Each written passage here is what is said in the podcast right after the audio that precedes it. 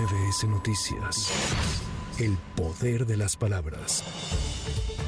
Un tribunal federal declaró infundados los recursos de inconformidad interpuestos por la Fiscalía General de la República y la Auditoría Superior de la Federación, donde impugnaron la decisión de un juez que dio por cumplido el amparo que derivó en la absolución de la exsecretaria de Desarrollo Social, Rosario Robles, del presunto delito de uso indebido del servicio público. Cabe recordar que esta decisión fue emitida el pasado 29 de junio de este año.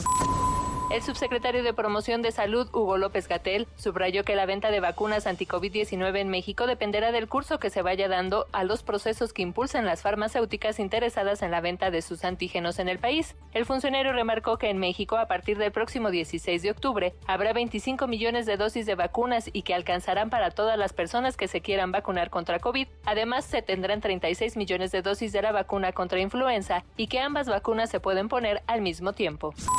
El Instituto del Fondo Nacional de la Vivienda para los Trabajadores invitó a la población a cambiar sus créditos hipotecarios tasados en salarios mínimos a pesos con el objetivo de evitar un aumento a fin de año cuando se actualiza el monto por la inflación. Así lo señaló Carlos Martínez, titular del instituto, al lanzar el programa Borrón y Cuenta Nueva, con el cual los derechohabientes que tengan pagos pendientes podrán ponerse al corriente en su hipoteca sin importar si su financiamiento está en veces salario mínimo o en pesos.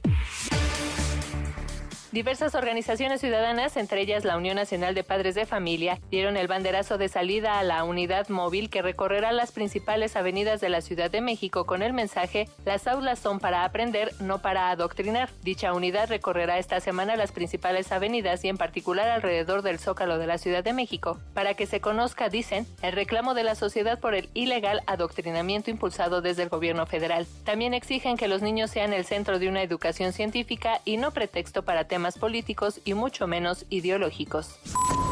Para MBS Noticias, Erika Flores. MBS Noticias. El poder de las palabras.